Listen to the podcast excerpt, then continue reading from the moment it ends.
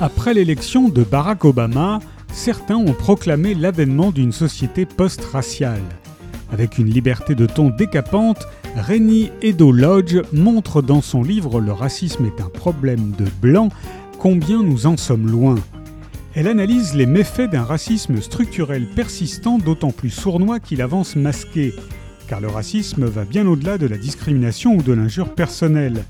Il imprègne le récit historique, l'imaginaire collectif, les institutions et les entreprises. Pourquoi les Blancs pensent-ils ne pas avoir d'identité raciale? Pourquoi la simple idée d'un James Bond noir fait-elle scandale? Comment une fillette noire en vient-elle à se persuader qu'en grandissant, elle deviendra blanche?